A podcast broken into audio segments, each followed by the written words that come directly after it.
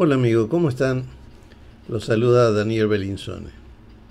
Hoy ingresaremos al mundo del fútbol con un relato imperdible, El Nueve Mudo, cuyo autor es Julián Estopelo, de su libro Perro Rabioso. Los invito a suscribirse para recibir las notificaciones de próximos episodios de Te Cuento. Dicho esto, avancemos con el cuento.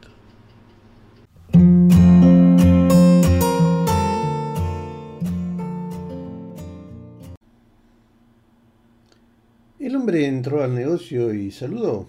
Buenas tardes, ¿está el señor Cachete? La mujer que estaba detrás del escritorio ni siquiera se dio cuenta de que él había entrado. Eh, señora, yo... En eso sonó el teléfono, la mujer lo atendió. Al mismo tiempo la llamaban de adentro de la oficina. Se levantó, fue a la oficina. A los cinco minutos cuando volvió, ahí descubrió que había alguien. ¿Usted qué quiere? ¿Yo? Yo vengo a hablar con el señor Cachete. Mi nombre es Guillermo del Birri. Me mandó José Silvani, el entrenador de... Ah, a ver, espera un segundo. Y la mujer volvió a entrar a la oficina. Al rato salió y le dijo, Señor, pase por acá.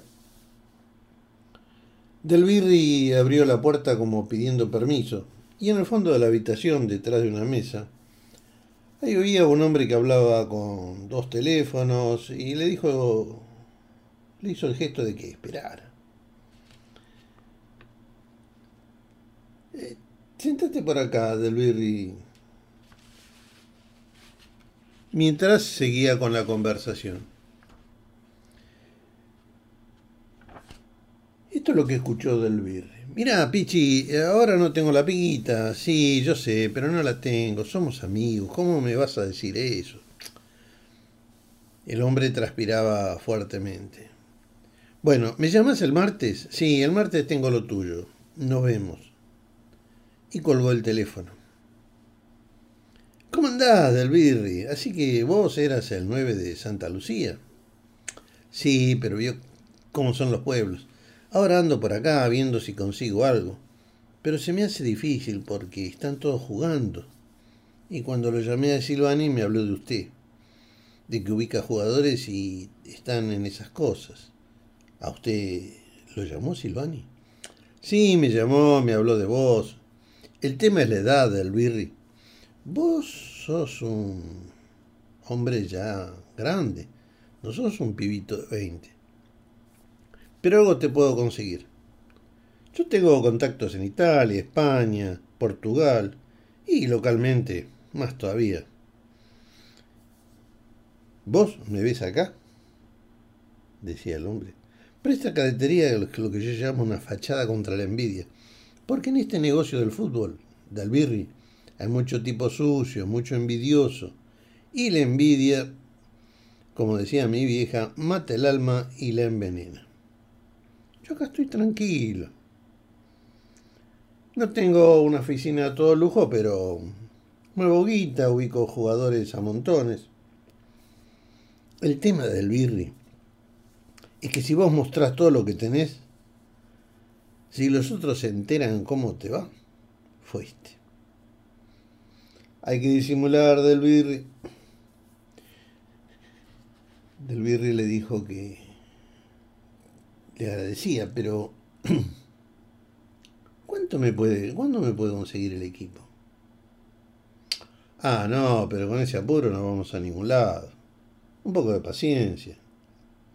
Esto no es soplar y hacer botella. Hay llamados para hacer, contactos.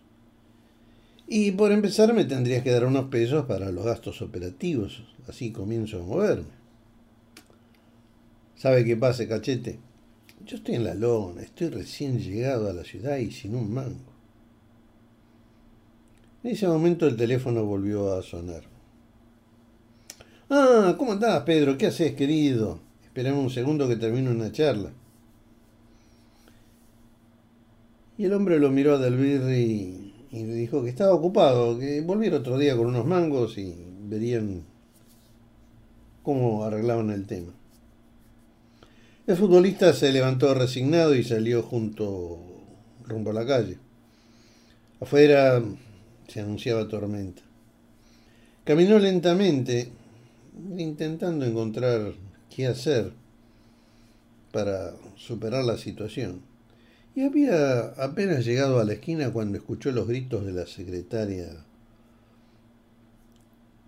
de Cachete. Señor del Birri, señor del Birri. Lo llama el señor Cachete. Lo necesita ahora, insistió. Bueno, Cachete dio media vuelta y regresó a la mensajería. Amigo del Birri, te dije que te iba a dar una mano. Bueno. Ya tenés equipo, pibe. Debutas mañana. Del Birri lo miró sorprendido. Por las dudas, Del Birri, ¿cómo andás para el idioma? ¿Qué idioma? Portugués, no sabe nada de portugués, alguna cosita, qué sé yo, vosé, praia, cerveja, garoto, algo, Del Birri, algo. ¿Nunca fuiste a Brasil? No, nunca, ni idea tengo. No importa, me imaginaba eso y por las dudas ya le dije que sos mudo. Vos hacés gestos y no hables. ¿Cómo que soy mudo? Sí, sos mudo.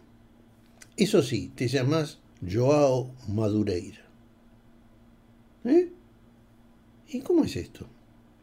A ver, te lo explico. Un equipo de acá, el Atlético, juega mañana la final de un torneo amistoso contra los de Huracán.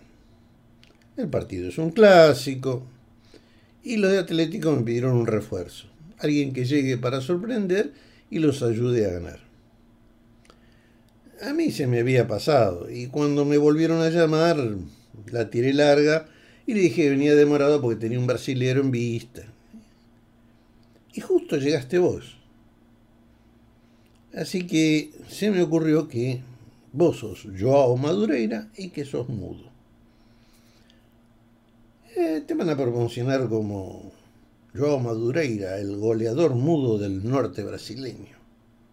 Hasta la pinta de brazuca tenés. Del Virri miraba a Cachete como se mira un fantasma. Así que bueno, ¿y los papeles, este, Cachete, los papeles? Ah, no se van a dar cuenta, no te va a pasar nada. Vamos a llegar justo para el partido. Decimos que el vuelo se atrasó, jugás, cobramos la guita y chao.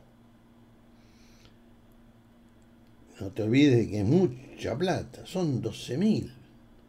Mita y mita. El jugador, bueno, intentó negarse dos veces, no, no, no, no la veía, no veía eso. Pero bueno, lo venció Cachete dándole un poco más de el porcentaje de lo que iban a ganar. Esa noche Del Birri durmió en la mensajería, almorzó al día siguiente con Cachete, antes de ir a la cancha.